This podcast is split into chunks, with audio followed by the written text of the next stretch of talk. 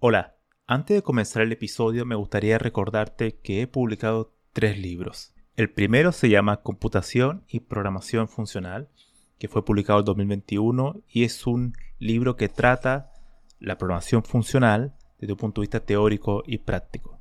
El segundo se llama Mentes Geniales, la vida y obra de 12 grandes informáticos. Esta es una obra que repasa la historia de hombres y mujeres que fueron relevantes en la historia de la computación. Y el último, el más reciente, se llama Principios de Programación, donde explico una nueva forma de entender la programación a través de ocho conceptos. Todos estos libros se pueden encontrar en librerías en España o en Amazon y también en Latinoamérica se puede encontrar a través de Mercado Libre y Busca Libre. Para más detalles pueden visitar mi sitio web camilochacón.com. Hola, bienvenidos al nuevo episodio del podcast. Hoy va a ser un poco diferente a lo anterior porque el tema a tratar va a ser el tema de mi libro que fue publicado el 15 de este mes, de enero del 2021. Y por tanto quiero tratar el tema de algunas justificaciones y en relacionado al libro también. Un poco el contenido. Eh, que puede servir para las personas que no lo tienen o las personas que sí lo tienen pueden entender un poco más cuál fue la idea del libro y por qué estos temas. Eh, ¿Vale? Entonces el libro se llama Computación y Programación Funcional, que en primera instancia yo lo había llamado computación funcional, pero también entiendo que el no llevar la palabra programación podría prestarse para algunas ciertas confusiones por ejemplo, el pensar que quizá iba a ser solamente un libro teórico y no práctico. Entonces por eso quise incorporar la palabra programación. Ahora bien, cuando yo incorporo la palabra computación, em, estoy tratando de abarcar algo muy general y es que la primera parte del libro trata un poco sobre la introducción a la computación y la programación desde un punto de vista muy general donde se comienza de la parte teórica, que son los modelos de computación, el cálculo lambda, que es el modelo de la computación que se centra el libro para poder explicar la programación funcional. Pero una vez que yo explico el cálculo lambda, estoy obligado a explicar la máquina de Turing para que tener un contexto histórico de cómo comienza la computación. Una vez que está explicado eso, ya pasamos a temas como la tesis de Churturing y ese tipo de cuestiones, e incluso algunas partes como las implicaciones filosóficas, que eso fue algo muy interesante que quise añadir, un apartado muy breve, obviamente, ya que ese tema podría abarcar casi un libro completo, pero quise hacer un apartado breve dando algunas recomendaciones a, libros para la gente que quiera ahondar, y de hecho que también pueda ahondar en este podcast, porque yo he hecho otro episodio donde doy una introducción a la filosofía de la ciencia de la computación. Por tanto, en, el libro agrego algunas de ese tipo de cuestiones. Ahora bien, el, libro tiene algo en particular que no está el nombre de una tecnología como título. Eso es algo central, porque marca un poco la idea de lo que va a ser el libro. Es un libro que práctico, donde se presentan muchos ejemplos, pero que no eh, se aleja de la teoría, no la rechaza, y trata de combinar las dos cuestiones, la teoría y la práctica, de manera armónica. Porque para mí es eso un poco la computación, tratar de ampliar a lo máximo posible, sin olvidarse de dónde viene, o sea, la parte histórica también le doy mucha importancia, pero que se atrae a las tecnologías actuales. Creo que he creado un libro que tenga en el título un lenguaje de programación actual, popular hoy en día, no está destinado a ser desactualizado al año siguiente. Entonces quise eh, escapar un poco de eso. Entonces coloqué computación y programación funcional. Ahora, claro, cuando yo digo que es práctico, obviamente tengo que ocupar algún lenguaje de programación. Y en este caso se ocupa Racket y Python, con las versiones más modernas existen en este momento para poder presentar los ejemplos, donde llevamos los conceptos a la práctica. Ahora bien, eso pudo haber sido en cualquier otro lenguaje, en realidad. Yo elegí Racket porque me parece un lenguaje muy bueno para comenzar a aprender la programación funcional, porque es un lenguaje que te permite no usar tipos. El libro sí es de la programación funcional no tipado, eso igual es importante remarcar, excepto un par capítulo en particular que yo encontré necesario añadir, que es el cálculo lambda tipado, porque existe el cálculo lambda no tipado y tipado. Y en el tipado se presenta el cálculo lambda de manera teórica, como el uso de restricción a través de tipos y una parte práctica donde añado Haskell para, entenderlo mejor. ¿no?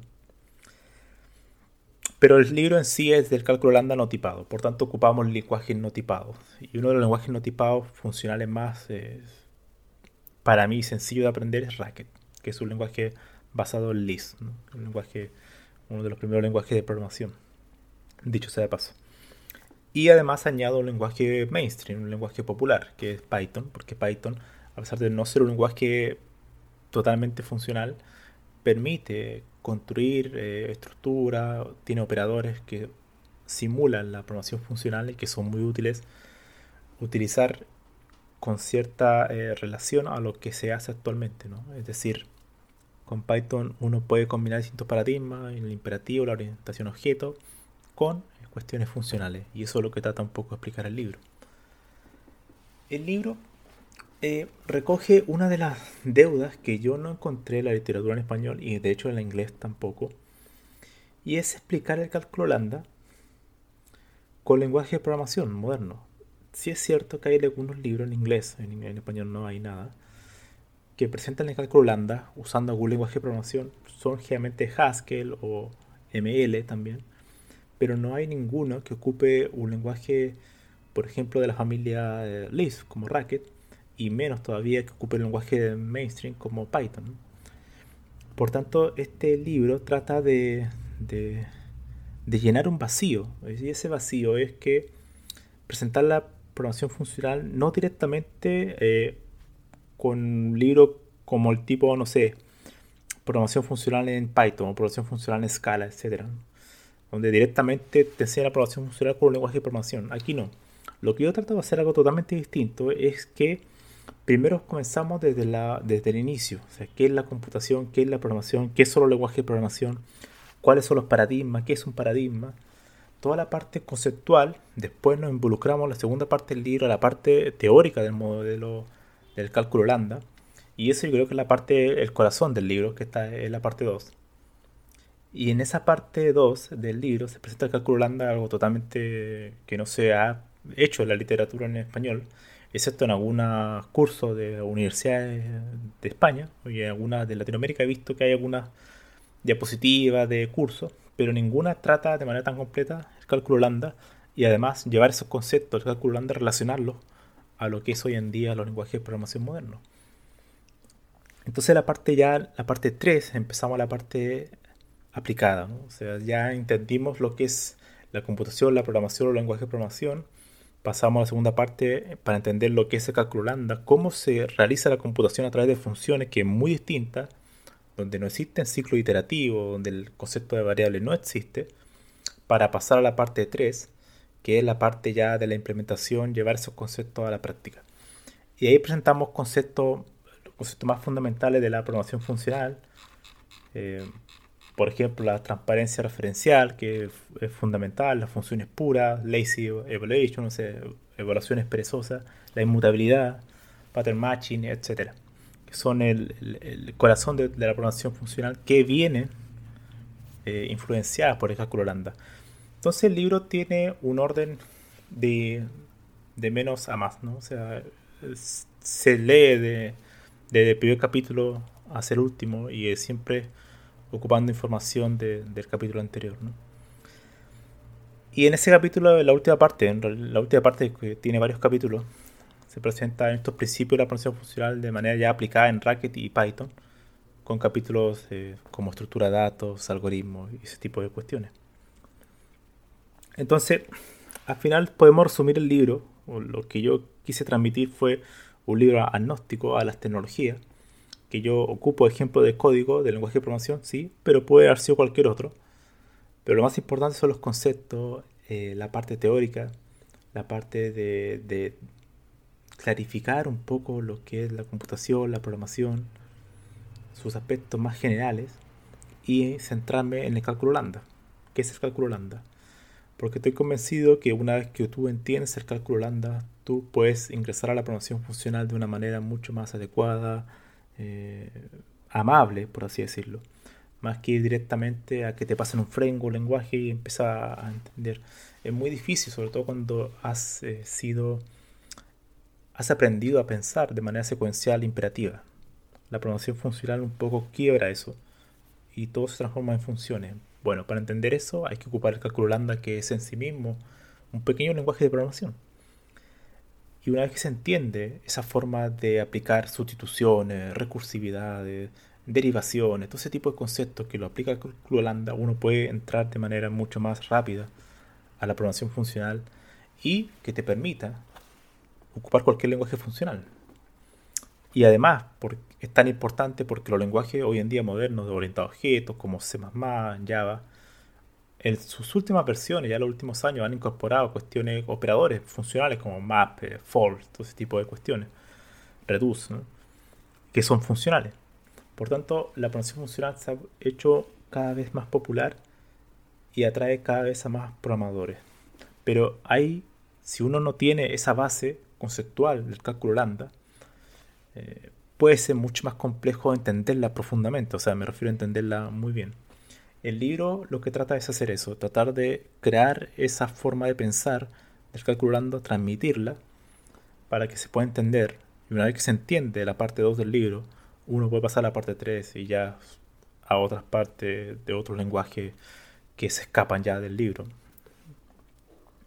Creo que el libro trata, trata de hacer eso. Eh, ojalá se pueda transmitir esa idea, que fue una de las cosas que yo quise hacer.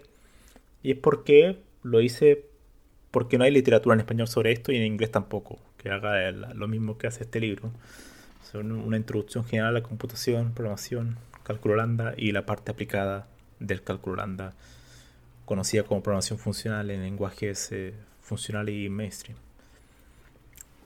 Así que podemos concluir que el libro es un intento de, llenar ese vacío, de presentar un poco la idea muy general de la computación.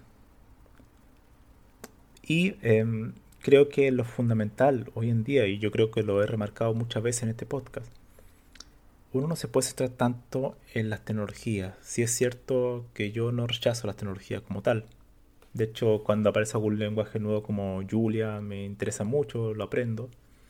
Pero también creo que los informáticos en general omiten la historia de su área y también omiten mucho la teoría. Y ese es un vacío que se resuelve con lectura y también con mucha práctica. Y este libro trata de hacer eso, ¿no?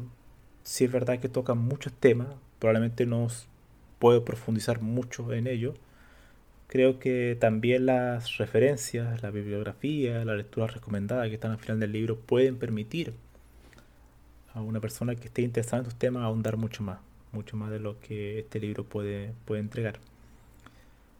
Así y todo, creo que el libro puede ser muy útil, o sea, para las personas que quieran ahondarse a introducirse a, a la programación funcional, pero no tan solo eso, sino que a la computación, de la programación. Una nueva forma de pensar, pero una nueva forma de pensar no dogmática, y eso yo lo recalco muy bien. No soy de las personas que dicen que la programación funcional es mejor a todo, que mejora la orientada a objetos, a la imperativa, y que todo debe ser funcional, eso a mí me parece absurdo, tonto. Sino más bien mi introducción a la programación funcional que entrego en este libro es una introducción que es armónica a los demás paradigmas, que trata de unirse, entrelazarse y que entiende que la complejidad del software es muy difícil de abordar con un solo paradigma, sino que todo tiene que combinarse de manera adecuada. Ahora, esa forma adecuada de combinarse es lo que trato de presentar en este libro y para eso primero hay que entender bien lo que es la computación, la programación y lo que es la programación funcional desde su modelo de origen, cálculo lambda. Eso sería sería este un poco la introducción a estos temas. Y lo dejo invitado a, echarle un vistazo al libro. Nos vemos.